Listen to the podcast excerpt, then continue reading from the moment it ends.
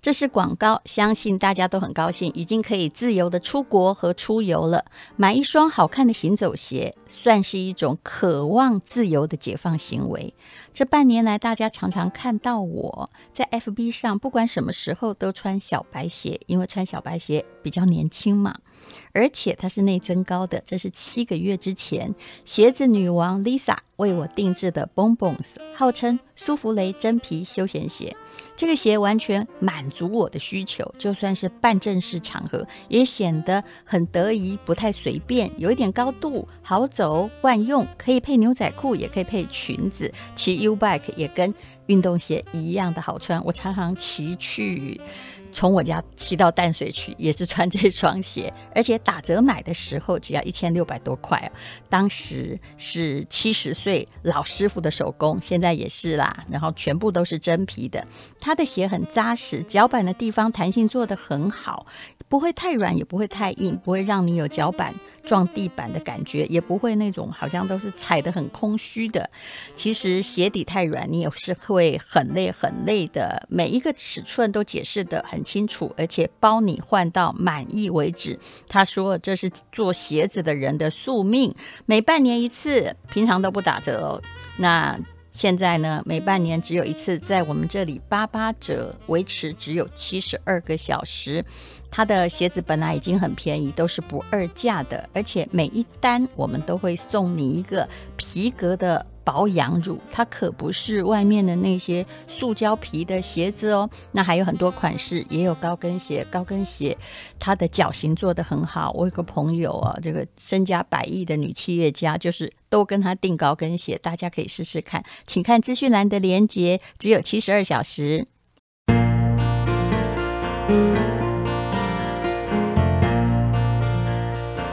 今天是美好的一天。欢迎收听人生实用商学院。我的有一个硕士的学位是上海中欧国际工商学院毕业的。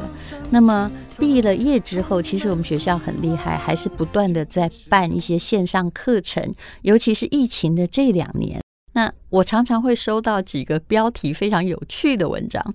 今天呢，我就来读一篇呢，当然我会加入很多我自己的意见哦，相当有感的文章。这个片名是这样的，我相信你也会感兴趣。无论和谁交往，在这几件事上，千万不要太大方。这个标题很像是你的善良要有一点锋芒，也就是你的善良不要太被人家践踏那个意思。那他在讲什么呢？写的也挺有道理的。他说：“大方固然是一种美德。”可以赢得别人的好感和尊重，可是，在现代社会，你要了解哦，一旦过了头啊，好心不一定有好报啊。那为什么我有感呢？哎，我也不能跟你说实话。不过，真正的理由是，的确，其实我对别人好哦，或者帮别人，我是不求回报的。可是有些人不是这样，你就对他越好，哎，他就觉得你有机可乘了。这种人哦。不是很多啦，但是我相信你我都遇过，所以你会知道，不是所有的人都值得我大方哦。其实我个性蛮大方的，但是如果我开始对一个人小气起来，你就知道了，他以前曾经做过什么事，就是他在欺负你的大方了哦。不是什么事都可以大方的。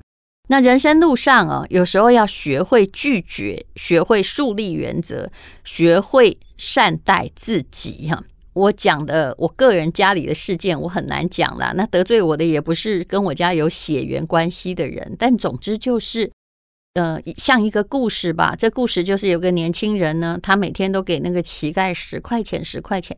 有一天他只给五块，这乞丐就很生气的。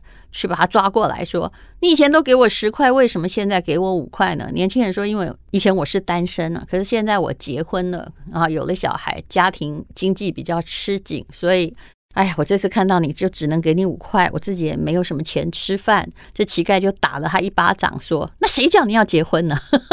谁叫你要生小孩呢？你这么做之后，我就只能拿到五块，为什么要牺牲我的利益呢？其实有时候就是这个样子。”好。那什么东西不要大方呢？其实第一点我觉得很重要，叫做不要大方分享秘密。嗯，现代社会是一个没有秘密的时代，而且要看你是谁。比如说，嗯，事实上，我用我自己的角度来说，比较恳切好了。我当公众人物很久了，所以有些人呢，有时候刚跟你认识，想要问你一些太私人的。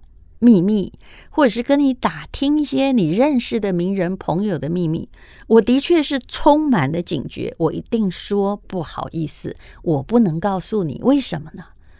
因为很多人，尤其是女性，她习惯一认识，然后就开始讲自己悲苦的过去、感情的秘密呀。可是我很知道，所有的秘密都可能被公开，在这个资讯时代，而且。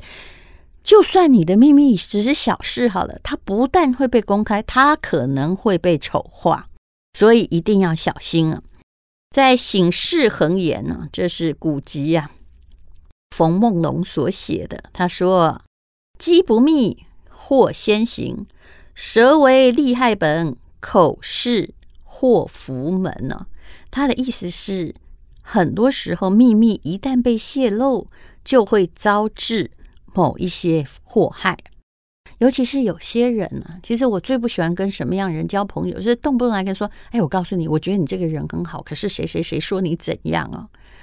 我其实不会去怪他说的谁谁谁，而是我会离这个要想要传播会让你不高兴的话的人敬而远之，因为啊，哎呀，不是是非人呐、哈、就不会哈、说这些是非话。无论如何。其实不要乱打探别人的秘密啊，交浅千万不要延伸啊！不管是你分享自己的秘密，或是朋友告诉你的秘密，都不要那么大方的分享出来。但你如果要聊八卦，那我没什么意见。假设那个八卦已经是记者或者是一般在 Line 的新闻里面啊，Google 新闻你看到的，但是我也必须跟你说，那些也未必是真的哈。那其实呢，秘密的分享呢，常常会给自己惹麻烦，还可以导致朋友的反目。有一个这样的历史故事，唐玄宗的时代，有一个大臣叫做于朝恩。这位于朝恩，如果你有印象的话，他也不是什么太好的人呐，哈。那他府中呢，有一位叫张燕的门客，这个人很有谋略，于朝恩很看重他。有一次啊，这于朝恩这家伙呀，趁着武将郭子仪外出平乱的时候啊，把郭子仪的祖坟挖开，并且把祖先曝尸荒野。你看，哎呀，这是争宠吗？干嘛这样呢？啊，他是谁呀？嗯，他不过是一个像宦官那样的 宠臣而已。可是郭子仪可是平乱的大将军呐、没有郭子仪，唐朝早就在唐玄宗的时候拜拜。这个举动啊，你看趁人家不在，然后去挖人家祖坟，你看这显现出他私德有问题，家里没家教嘛。这个举动呢，就让这个门客张燕大吃一惊，心里觉得这实在不是君子所为哦。当时呢，啊，于朝恩的府中还有一个谋士，叫做吴世达。这张燕呢，看了于朝恩做的事情，就觉得很不对啊。于是呢，他认为吴世达跟他很好，两个人志同道合，于是就把吴世达当成是自己的人，知无不言。包括呢，他对于于朝恩的做法超级不满。可是你要了解，有些人跟你好，只是为了要干掉你。这是事实，这也是曾经发生过的历史。吴世达听了张燕的话，不但没有帮朋友保守秘密，而且呢，就把这件事情散播出去，传到了他们的老板于朝恩的耳朵里。结果呢，张燕就招来的杀身之祸，因为你就在人家屋檐下嘛，朋友出卖你就害你被杀。其实这个故事历史上太多了，我们在那一刻才看清楚，有些人还真的不是朋友。如果他是朋友，还真的没敌人呢。做人虽然要真诚坦率，但是也要分清楚谈话对象。也许你谈话的人不是你看到的那个样子，所以我基本上不对任何人发表太多意见。其实对任何事情都要有所保留，并不是一直说真话是好的。如果你不想人尽皆知，那我劝你，你不要分享秘密，因为这世界上最容易被传播出去的话，就是我告诉你，我告诉你，不要告诉别人哦，保证他会告诉别人。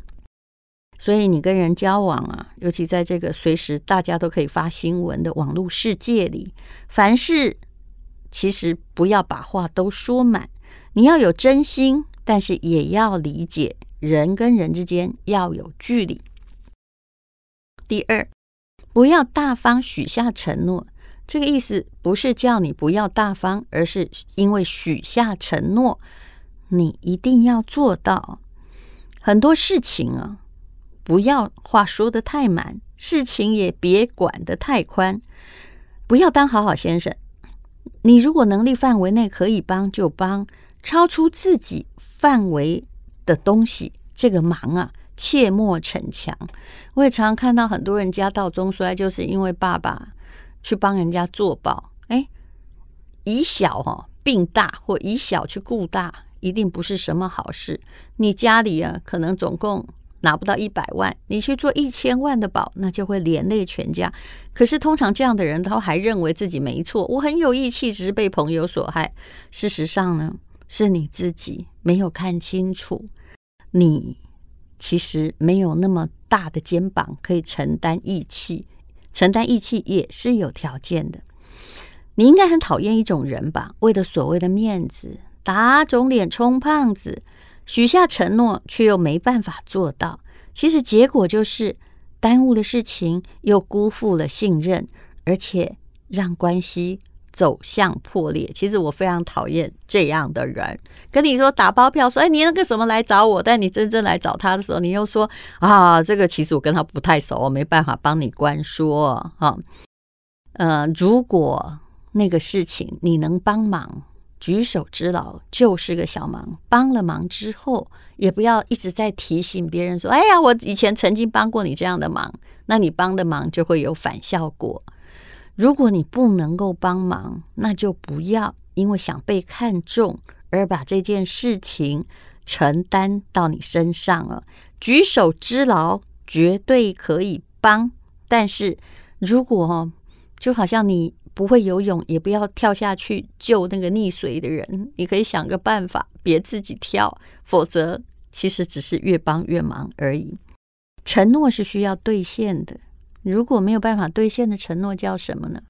当然叫做谎言呐！哦，那么其实合理的拒绝也是对自己的负责。有些人会叫你帮的忙啊，还真的很扯。嗯，我最怕一种问法叫做。你帮我一个忙，你不能拒绝我，我才要说。